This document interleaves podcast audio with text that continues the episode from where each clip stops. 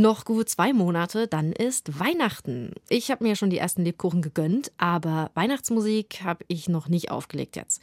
Wenn ich dann welche anmache, dann am liebsten Weihnachtslieder gesungen von Knabenchören. Regensburger Domspatzen, Winsbacher Knabenchor, Wiener Sängerknaben, Thomane, sowas. Das klingt dann so richtig engelhaft, ganz weich und klar, bis die Jungs in den Stimmbruch kommen. Da ist es dann erstmal vorbei mit Engelklang. Aber erstmal Hallo und herzlich willkommen zu unserem Podcast Zoom, Musikgeschichte und was sonst geschah. Hier bekommt ihr skurrile Anekdoten und Geschichten aus der Welt der klassischen Musik. Jede Woche gibt es eine neue Folge für euch und die picken wir raus aus dem Radioarchiv von BR Classic. Ich bin Christine und heute geht es um Josef Haydn. Der ist ja vor allem als Komponist berühmt. Die deutsche Nationalhymne zum Beispiel, die ist von ihm, also die Musik dazu. Aber seine Karriere, die hat Haydn bei den Wiener Sängerknaben begonnen, also in einem Knabenchor. Und er muss ein richtiges Naturtalent gewesen sein. Jedenfalls äh, dem Chorleiter gefiel Haydns Stimme so gut, dass er die Kinderstimme für immer behalten wollte. Koste es, was es wolle. Und ja, da gab es im Fall von Knaben nur eine einzige Methode, und zwar kastrieren. Autsch. Ob Haydn sich auf diese schmerzhafte Nummer eingelassen hat, das erfahrt ihr jetzt in dieser Musikgeschichte.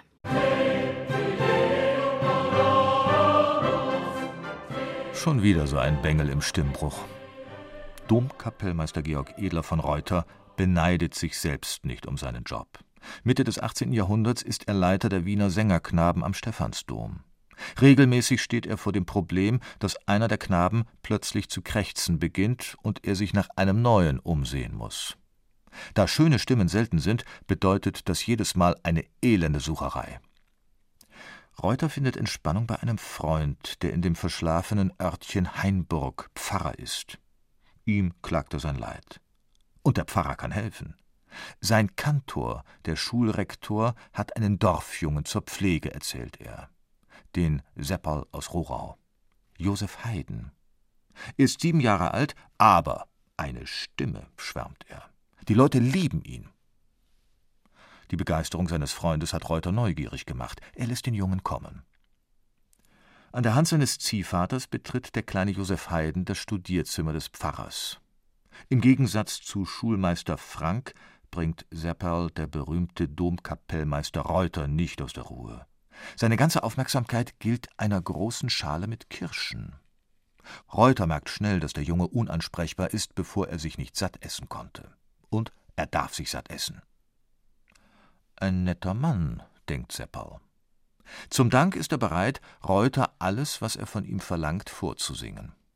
Reuters Augen glänzen begierig. Ein Naturtalent, dieser Seppel. Den muss er haben. Unbedingt.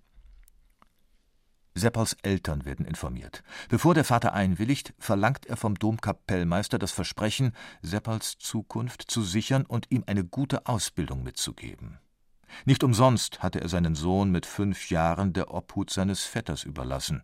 Denn ein Schulrektor, hoffte der Vater, könnte seinem Jungen mehr Bildung mit auf den Weg geben als er selbst, ein einfacher Bauer und Wagnermeister. Voller Stolz reist der kleine Josef Haydn nach Wien.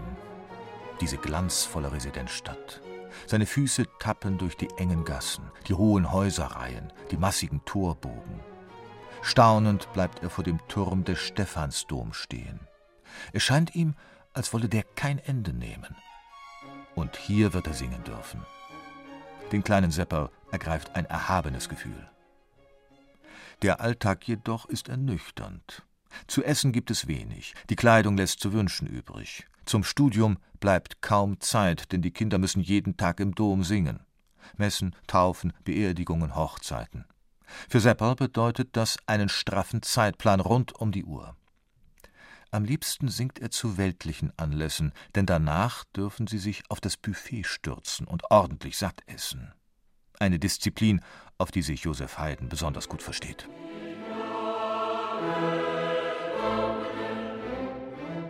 Die Jahre vergehen. Seppal ist Magnet und Glanzstern des Chores. Mit wachsender Sorge beobachtet Reuter daher, wie Haydn immer älter wird. Nichts fürchtet Reuter mehr als den Stimmbruch seiner Stars. Und da er im Umgang mit seinen Schutzbefohlenen ohnehin wenig Skrupel zeigt, bittet er Seppal eines Tages zu sich ins Büro. Du, Sepperl, fragte Haydn ganz scheinheilig, willst du, dass deine Stimme für immer so schön bleibt? Dass sie vielleicht sogar noch schöner wird? Natürlich will das der Sepperl. Bei der Krönung Maria Theresias, bei der Taufe ihres ersten Kindes, bei nahezu jedem Großereignis der Monarchie steht Sepperl in der ersten Reihe und löst mit seiner Stimme voller Stolz Entzücken aus. Eifrig gibt der Junge daher sein Einverständnis zu einem, wie Reuter versichert, ganz kleinen, unbedeutenden Eingriff. Die Operation soll am nächsten Morgen um zehn Uhr stattfinden. Zufällig hat Haydns Vater an diesem Tag in Wien zu tun. Um acht Uhr kommt er dort an. Sein erster Weg führt ihn zu seinem Sohn. Seppal freut sich riesig, seinen Vater zu sehen. Begeistert erzählt er ihm, dass man gleich etwas mit ihm machen wird, was seine Stimme für immer bewahrt. Nur eine ganz kleine Operation. Der Vater versteht sofort, was Reuter vorhat. Entmannen will er seinen ahnungslosen Sohn. Rasend vor Zorn knöpft sich Vater Heiden den Domkapellmeister vor und droht ihn anzuzeigen. Reuter fürchtet einen Skandal, entschuldigt sich tausendmal. Das Thema ist vom Tisch. Aber geärgert hat Reuter der misslungene Kuh doch. Deshalb zeigt er auch keine Spur Mitgefühl, als Sepperl eines Tages der Stimmbruch erwischt. Reuter sucht nach einer Gelegenheit, Heiden so schnell wie möglich loszuwerden und der inzwischen 18-jährige Josef macht es ihm leicht. Voller Übermut schneidet er während der Messe einem anderen Chorknaben den Zopf ab. Blöder Streich zur falschen Zeit. Es ist ein kalter Novembertag. Reuter verpasst Sepperl erst noch Stockschläge und jagt ihn dann hinaus in die Nacht. Ohne Geld und ohne Idee, wie es weitergehen soll. Es wäre zu trostlos, all die Mühsal zu beschreiben, die Haydn in den nächsten acht Jahren erleiden musste. Aber es ist tröstlich zu wissen, dass Joseph Haydn der einzige große Komponist seiner Zeit wurde, der nicht arm und elend gestorben ist. Im Gegenteil, er wurde berühmt, reich und glücklich. Gerade noch mal gut gegangen. Wenn Haydns Vater an diesem Tag also nicht vorbeigekommen wäre, die Musikgeschichte hätte bestimmt einen anderen Lauf genommen. Das war eine Musikgeschichte von Monika Muschler. Zoom, Musikgeschichte und was sonst geschah. Gibt's immer samstags neu in der ARD-Audiothek und natürlich überall, wo es Podcasts gibt. Und wenn ihr uns abonniert, dann seid ihr immer auf dem neuesten Stand. Nächste Woche geht's dann um Eduard Strauss, Familienmitglied der berühmten Wiener Walzer-Dynastie. Und äh, eines Tages stand der vor einem Fabrikofen und verbrannte Noten. Aus den Noten, die hier verbrennen, hatten einst seine Musiker gespielt. Und nicht nur die seinen. Eduard Strauß ließ das gesamte wertvolle handgeschriebene, nie gedruckte Notenmaterial aller Strauß-Kapellen verbrennen. Insgesamt sind 2547 Stimmpakete und Partituren ein Raub der Flammen geworden, darunter mehr als 1000 Originalinstrumentationen aller Familienkapellen Strauß. Was für ein ungeheurer barbarischer Akt der Dokumentenvernichtung.